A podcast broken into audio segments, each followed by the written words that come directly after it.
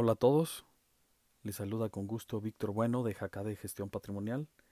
Gracias por acompañarme. En esta ocasión quiero compartir con ustedes unos tips para que tomes el control de tus finanzas. Espero que sean útiles para ti. El primero, entre menos gastos fijos tenga tu negocio, mucho mejor. Redúcelos todo lo posible. En este rubro, menos es más. Llevar nota de todo lo que se debe ayuda y pagar las deudas más pequeñas también ayuda. Decía Benjamin Franklin, cuida de los pequeños gastos. Un pequeño agujero hunde un barco. Segundo, dice el dicho, el que quiera tienda, que la tienda. Hay negocios que requieren la presencia diaria del dueño. Tercero, aprende a delegar, pero no delegues cosas importantes que deban ser realizadas o supervisadas por el dueño. 4. Diversifica. No deposites todos los huevos en una sola canasta. Esto te ayuda a tener menor riesgo de una quiebra. Ahorra una parte del dinero en un banco para que tengas liquidez e invierte en fondos de inversión a mediano plazo para capitalizar ese proyecto. 5. En la medida de lo posible, crea un fondo de ahorro para las emergencias. Es decir, crea un colchón, un colchón de ahorro para cualquier eventualidad. Dinero que te permita vivir por lo menos un año, en caso de que te quedes sin ingresos, sin trabajo o porque cerraste tu negocio. Sexto, reduce el envío de comida a domicilio. En el episodio anterior te platicaba sobre las metas. Ahí comenté sobre la posibilidad de estudiar un curso de cocina, ¿lo recuerdas? Bueno, puedes monetizar ese curso creando tus propios platillos o recetas. Obviamente, pues los vendes y, ya tienes un ingreso adicional. Cocina tú. Compra los insumos o ingredientes en plazas o mercados con los viejitos que en ocasiones pues de eso es donde de, de donde subsisten salen más baratos y en muchas ocasiones es de la misma o mejor calidad de la que puedes encontrar en un almacén o cadena de estas cadenas de supermercados. Eh, la comida, la comida a domicilio encarece ese ingrediente o ese insumo alimenticio. Sin embargo, hay pedidos de comida que no los puedes hacer pues, en tu casa, por ejemplo, no sé, una pizza Ten un equilibrio para que no erogues de más. Séptimo, evita el uso de tus tarjetas de crédito.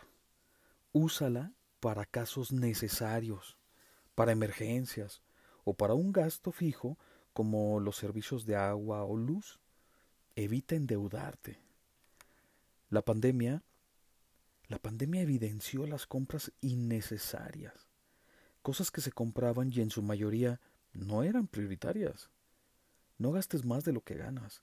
El límite de crédito de tu tarjeta, ojo, no es dinero tuyo. 8.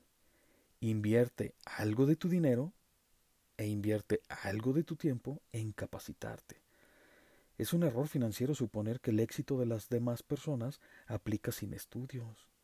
Hay muchas actividades que puedes especializarte tomando pues, cursos de formación adecuados, independientemente de que tengas o no tengas un título de abogado o de arquitecto. Ser un instructor de manejo requiere de otros estudios y certificaciones y también se obtiene una buena remuneración económica. Reitero, monetiza tus habilidades, sácales provecho. 9. Administrate. No todo lo que se vende es ganancia. Hay que reinvertir en el negocio. De lo contrario, te quedarás sin fondos y te irás a la quiebra. 10. No solo es saber vender, el secreto es saber comprar. Analiza esta, estas dos cosas. Saber vender, pero también saber comprar. Una cosa es saber que llega la quincena y que tienes tu depósito de tu salario, pero otra cosa es saber comprar. 11. Lo que a veces se pasa por alto resulta ser lo más importante. Ojo en este número 11. Te compras un coche para ya no usar el transporte público, pero no compras un seguro de auto. Lo que a veces es lo que a veces se pasa por alto resulta ser lo más importante. Hay gente que no compra un seguro de vida porque dice que no lo va a usar que porque es muy joven para tenerlo o que no tienen dinero para pagarlo. Sin embargo, sí se andan comprando una televisión más grande para ver el fútbol, la nueva consola de videojuegos porque hay que darse un lujo, o el celular más nuevo para andar presumiendo cuando lo saquen de la bolsa para tomarse la selfie. Lo que a veces se pasa por alto resulta ser lo más importante. A mí me preguntan, ¿para qué quiero un seguro de vida? Cuando me muera, que me entierren donde sea, yo ya no voy a estar vivo, ya no voy a sentir nada. Hay que me dejen donde sea. Siempre fui así. Mi vida es mi vida, sin límites. Así la viví, con riesgos. Así nací y así me voy a morir. Así que no me interesa ahorrar para cuando eso pase. No quiero dejarle dinero a mi esposo o a mi esposa o a mis hijos. Hay ellos que se las arreglen, que le batallen como yo. Cuando me muera, hay que me entierren donde sea, debajo de un árbol, o que me incineren y dejen la, una bolsa con las cenizas ahí en donde pasa el camión de la basura, a un lado de un poste, en una esquinita. Al cabo, no pasa nada, ya no voy a sentir, voy a estar muerto. Yo te pregunto, ¿y si en lugar de ser tú, si fallece tu mamá, tu papá o alguno de tus hijos, tu bebé, ¿harías lo mismo? ¿Dejarías sus cenizas, las cenizas de tu bebé de cinco años, en una bolsa de la basura ahí en la esquina para que se la lleve el camión? Ahora, pregúntale a tus hijos si ellos quisieran o tendrían el valor de dejar tu cuerpo muerto ahí tirado en la calle. Pregúntale cómo se sentirían. Si tú les pides que hagan eso, pregúntales, oye, ¿cómo te sentirías? ¿Qué trauma no crees?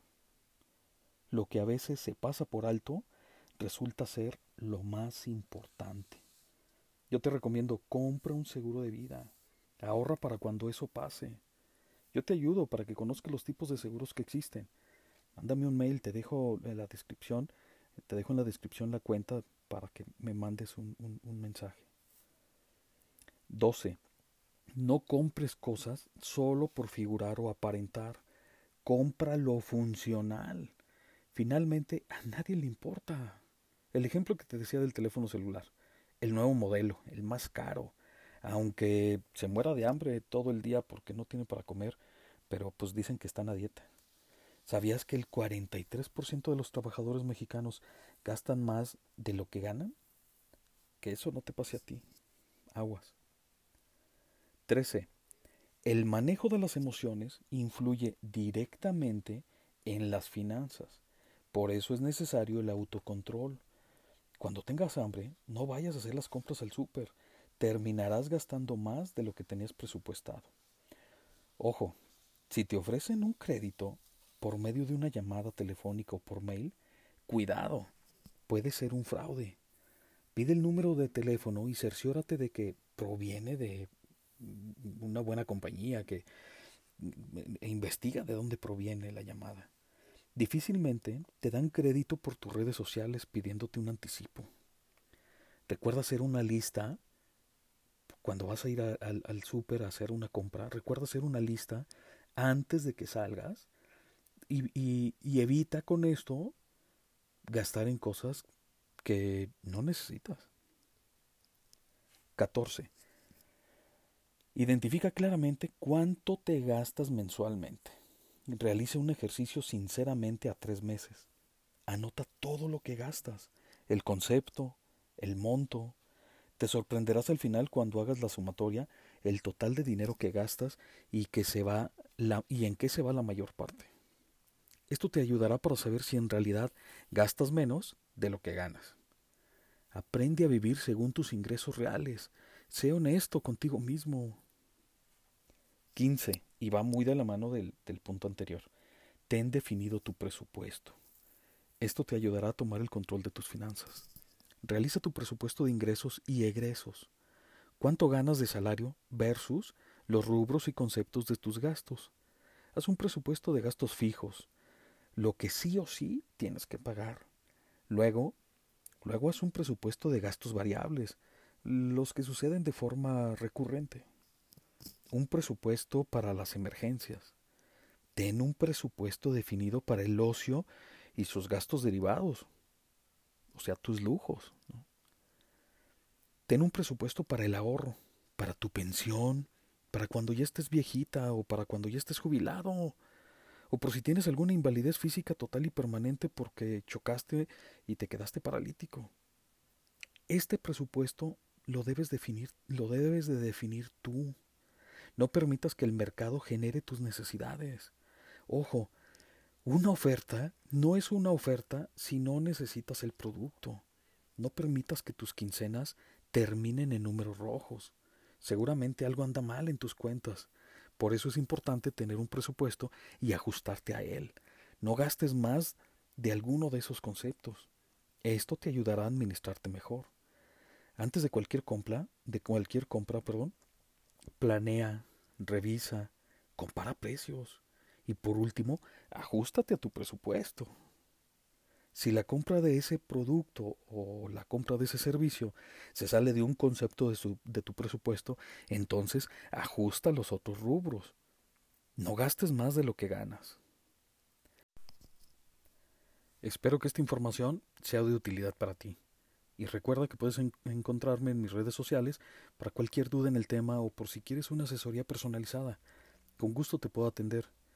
Hay también quienes me han contactado porque quieren integrarse a mi equipo de trabajo. Muchas gracias por interesarse en las actividades que realizo en mi despacho. Con toda seguridad hay un lugar para ti. Me despido agradeciéndoles que escuchen mi podcast. Gracias por su retroalimentación eh, en, todos los episodios anteriores, por sus mensajes que me, han, que me han mandado, por los audios, incluso por las preguntas que me han hecho. Tengo varias. Eh, les prometo que en los siguientes episodios voy a ir despejando esas dudas. Estoy convencido que estos 15 tips les ayudarán a tomar el mejor control de sus finanzas. Les deseo un buen fin de semana. Este episodio lo estoy grabando hoy jueves 25 de noviembre, Día de Acción de Gracias en Estados Unidos y aparte es el último fin de semana del mes.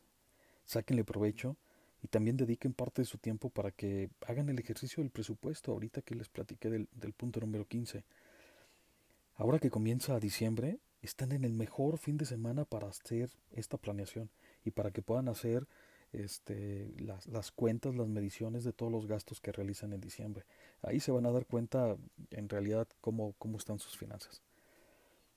Les recuerdo que mi podcast está disponible en Amazon Music y en todas las principales aplicaciones como Apple Podcast, Google Podcast y Spotify. Si te gusta el programa me encantaría que me otorgaras una calificación de 5 estrellas y por favor comparte con tus amigos y diles cómo suscribirse también. Gracias por escucharme. Esto fue Toma el control de tus finanzas con Víctor Bueno de Jacade Gestión Patrimonial. Hasta la próxima.